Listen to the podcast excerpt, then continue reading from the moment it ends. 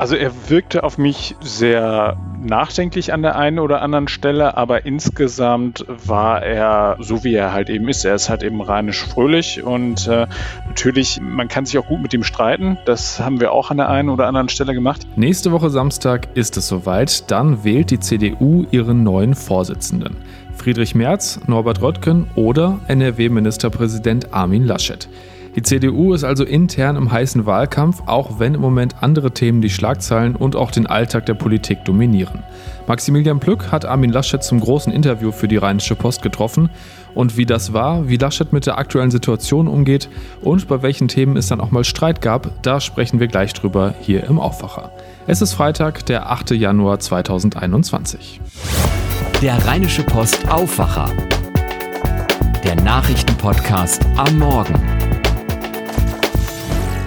mit Benjamin Meyer. Schönen guten Morgen. Wir starten mit dem Blick aufs Wetter und da bleibt der Himmel grau und oberhalb von 200 Metern gibt es Schnee. Im Tiefland Schneeregen oder nur Regen bei 1 bis 4 Grad. In der Nacht zu Samstag dann weiter viele Wolken und in Hochlagen auch weiter leichter Schneefall. Die Temperaturen sinken aber überall unter den Gefrierpunkt. Es kann also echt glatt werden. Das Wochenende startet dann kalt bei minus 3 Grad im Bergland und ansonsten bei bis zu 3 Grad, dann aber meistens trocken. Armin Laschet stand schon im letzten Jahr extrem im Fokus, zum einen als Ministerpräsident von NRW während Corona und zum anderen geht es ja auch immer noch um die Nachfolge von Angela Merkel. Beides Themen, die dieses Jahr nahtlos weitergehen und die nicht weniger dramatisch werden. Und deshalb hat mein Kollege Maximilian Plück sich mit ihm zum Interview getroffen. Max Armin Laschet stand ja wegen der neuen Maßnahmen zuletzt wieder ziemlich im Blickpunkt. Ähm, was hat er beim Gespräch denn für einen Eindruck auf dich gemacht? Also er wirkte auf mich sehr nachdenklich an der einen oder anderen Stelle, aber insgesamt war er, also so wie er halt eben ist, er ist halt eben rheinisch fröhlich und äh, natürlich, ähm, ähm, man kann sich auch gut mit ihm streiten. Das haben wir auch an der einen oder anderen Stelle gemacht. Ich war also da gemeinsam mit dem Chefredakteur Moritz Döbler. Also er bleibt bei seinem Kurs also dieses, dieses Abwägende, dass er sagt, man muss, man muss genau schauen, äh, dass man auch Grundrechtseingriffe zurücknimmt, wenn sie denn ähm, äh, sich nicht mehr verargumentieren lassen. Aber andererseits weiß er natürlich selbst, in was für einer angespannten Lage wir derzeit sind und äh, das, deswegen war er da auch relativ klar und hat dann auch die getroffenen Maßnahmen ähm, die, die sich an die ähm, Bund-Länder-Runde anschlossen, ähm, die hat er dann auch verteidigt und da steht er auch, glaube ich, voll dahinter. Es gibt ja viel Kritik, weil es immer wieder von einem Lockdown-Termin zum nächsten geht. Aktuell laufen die Maßnahmen ja erstmal bis zum 31. Januar. Äh, was sagt Laschet dazu? Also erstmal fremdelt er so ein bisschen mit diesem Begriff des Lockerns. Er, er, sagt ja, es gehe da um ein kluges Abwägen zwischen den notwendigen Schutzmaßnahmen und eben diesen, diesen Grundrechten, die wir haben, also Freiheiten und Chancen. Also er, er hat klar schon signalisiert, dass wenn ist, wenn Maßnahmen zurückgenommen werden, dann werden sie zu, zunächst vor allem im Bereich der äh, Schulen und der Kitas zurückgenommen. Die, die, er war jetzt nicht so ähm, nicht so pessimistisch wie beispielsweise Markus Söder. Markus Söder hatte ja schon nach der letzten Bund-Länder-Runde gesagt, dass man äh, am 25. Januar keine Lockerung erwarten solle. Da ist er so ein bisschen vorsichtiger, weil er sagt, wir wissen gar nicht, in was für einer Situation wir tatsächlich sind, weil die Zahlen derzeit einfach so unsicher sind. Es ist zwischen den Festtagen einfach nicht äh, in dem Umfang getestet worden wie sonst und es ist eben auch nicht gemeldet worden wie sonst. Und da gibt es Aussagen, dass äh, das RKI beispielsweise sagt, erst ab dem 17. Januar haben wir da ein realistisches Bild. Also er weiß schon, dass das eine Zumutung für uns ist, ähm, dass wir eben da von Termin zu Termin uns hangeln. Aber dass man jetzt sagt, ähm, man, man wartet mit diesen harten Maßnahmen, äh, bis man die 50 erreicht ist, das ist, glaube ich, auch nicht der Weg, den er gehen will. Das zweite große Thema für Armin Laschet dürfte ja die Nachfolge von Bundeskanzlerin Angela Merkel sein. Da ist er ja auch als Kandidat im Rennen und nächste Woche Samstag wird der neue CDU-Vorsitzende gewählt. Ähm, wie sieht er da seine Chancen? Er ist da sehr optimistisch. Also er sagt, dass die Delegierten das wohl vor allem davon abhängig machen, wen sie da wählen, äh, wer eben die größten Chancen hat, eben ähm, die, die nächste Regierung zu bilden. Ähm, er hat da so ein bisschen ähm, auch einen kleinen Seitenhieb auf März nochmal gemacht, äh, der ja von sich selbst behauptet, dass er die ostdeutschen Bundesländer und auch die, äh, den, die baden-württembergischen äh, Delegierten in der Tasche hat. Da hat er gesagt, also diese Wahrnehmung teilt er nicht. Er würde überall viel Unterstützung wahrnehmen und auch nicht zuletzt aus den ostdeutschen Landesverbänden. Also da ist er offensichtlich sehr ähm, sehr zuversichtlich, dass er dort das Rennen machen wird. Und ähm, es wird auf jeden Fall für alle, die sich für Politik interessieren, ein sehr spannender äh, Samstag in einer Woche werden. Äh, wer, wer so nicht so lange warten will, der kann an diesem Samstag schon ein bisschen äh, bisschen CDU-Luft schnuppern. Dann kommt nämlich Markus Söder äh, zum äh, Neujahrsempfang der CDU NRW. Das ist auch eine lustige und sehr äh, sicherlich sehr interessante Konstellation. Kann man auch live im Netz verfolgen. Dann wissen wir, glaube ich, schon mal, wie dein Samstag aussieht. Vielen Dank, Max, und das komplette Interview könnt ihr dann heute lesen. Düsseldorf diskutiert über Kunstfreiheit und über Antisemitismus. Die Chefs von mehreren Schauspielhäusern in der Stadt unterstützen eine Initiative, die von manchen kritisch gesehen wird. Sie soll einer antisemitischen Bewegung zu nahe stehen. Besonders die deutsch-israelische Gesellschaft stört sich daran. Die Sache ist kompliziert und heikel. Zum Glück hat Sema Koschkerian sie verstanden und erklärt sie uns jetzt. Sema, äh, du beschäftigst dich schon länger mit dieser Diskussion und hast für die RP recherchiert. Ähm, fangen wir mal ganz vorne an. Was ist das für eine Initiative, die die Düsseldorfer Intendanten da unterstützen und wer ist da überhaupt dabei? Ähm, die Initiative hat einen sperrigen Namen, nämlich Initiative GG 5.3 Weltoffenheit und hat sich im Dezember in Berlin gegründet. Der Name bezieht sich auf äh, Artikel 5 des Grundgesetzes, in dem äh, es um die Meinungsfreiheit geht und das ist auch am weitesten Sinne und ganz simpel formuliert das, worum sich diese Initiative sorgt. Sie sieht also ihre Meinungsfreiheit bedroht durch einen Beschluss des Bundestages. Jedenfalls äh, wird diese Initiative unterstützt von äh, drei Düsseldorfer Theater beziehungsweise Kulturschaffenden.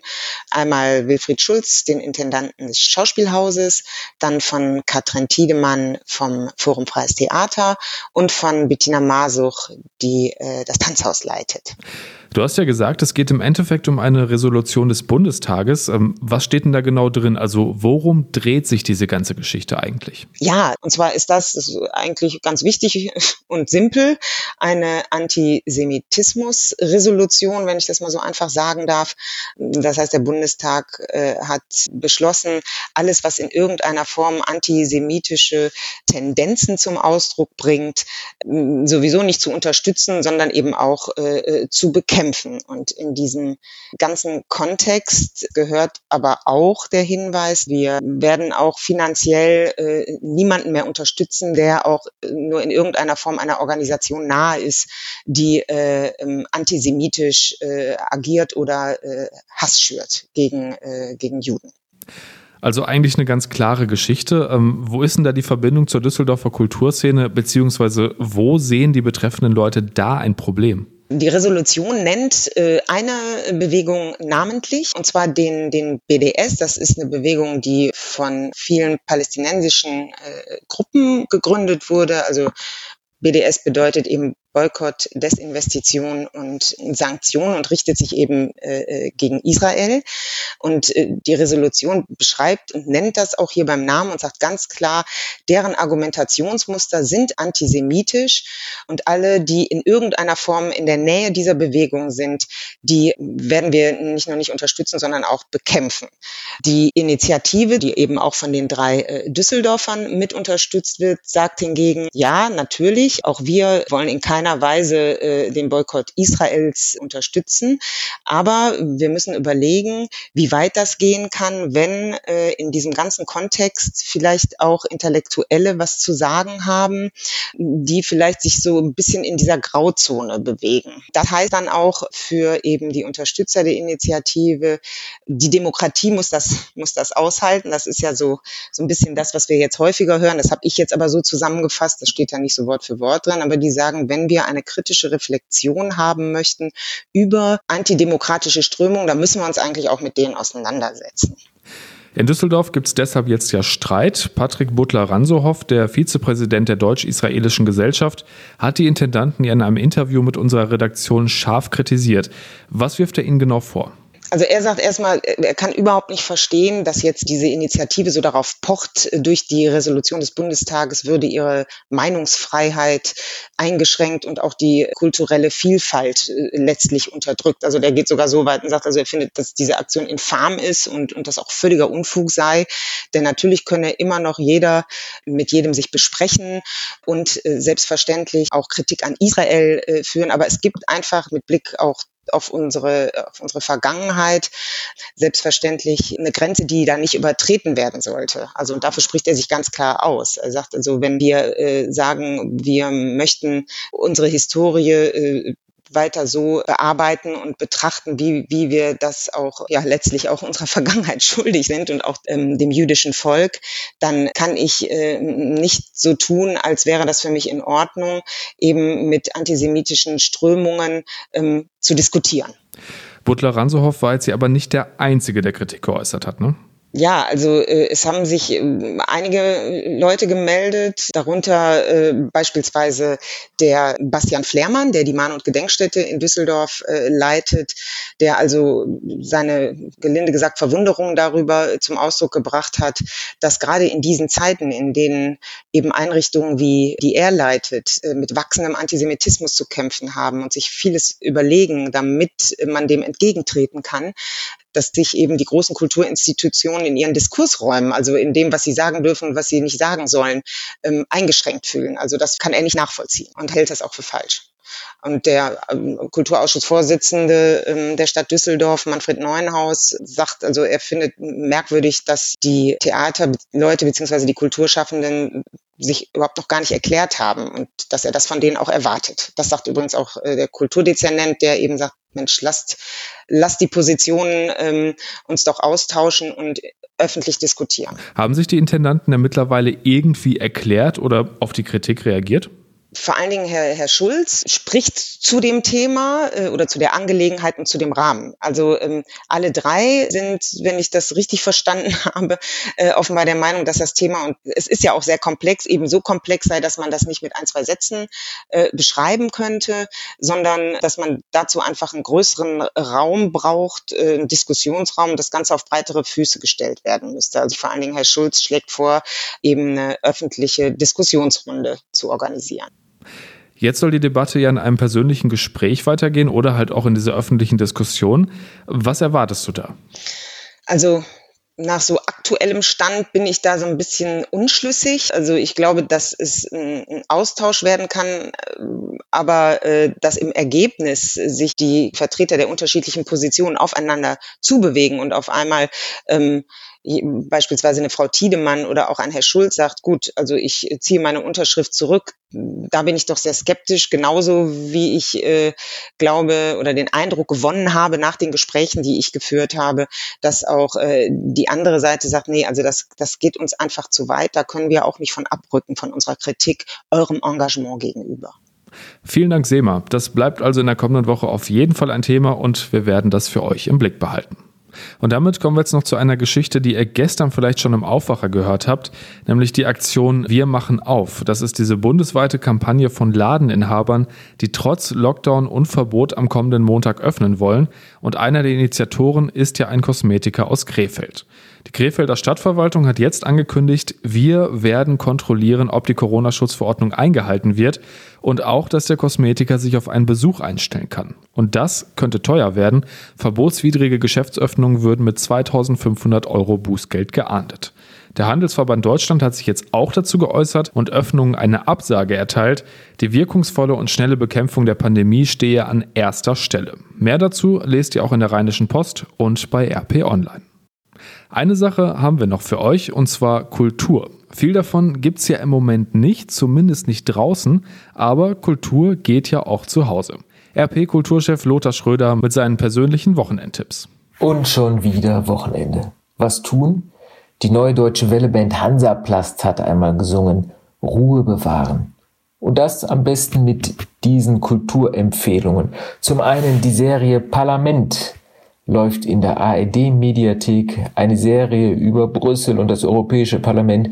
Klingt furchtbar langweilig, ist aber furchtbar toll und komisch. Es geht um Haifischflossen. Es geht um das Würstchenfest der Deutschen und fiesen Intrigen in ganz großer Form Christiane Paul. Eine andere Serie aus England in der Arte-Mediathek. Mam, aber mit U geschrieben. Es geht um Casey, 60 Jahre alt, gerade Witwe geworden und umgeben von einer vielleicht liebevollen, auf jeden Fall aber schamlosen Familie. Die arme Casey ist gut, zu herzensgut für diese Welt unbedingt sehen. Noch ein Buchtipp, bei dem bin ich selbst ein bisschen fies, weil der erst in der übernächsten Woche erscheint. Der neue Roman von T.C. Boyle, Sprich mit mir. Ein Buch über Affenexperimente, das eigentlich sehr freundlich, sehr nett beginnt und wie nicht selten bei T.C. Boyle am Ende eskaliert. Sonst noch was? Vielleicht am Ende Musik und am besten natürlich Musik selber machen. Wenn man sich eine Gitarre zur Hand nimmt, eine Les Paul vielleicht in Schwarz, wie die legendäre Old Black von Neil Young.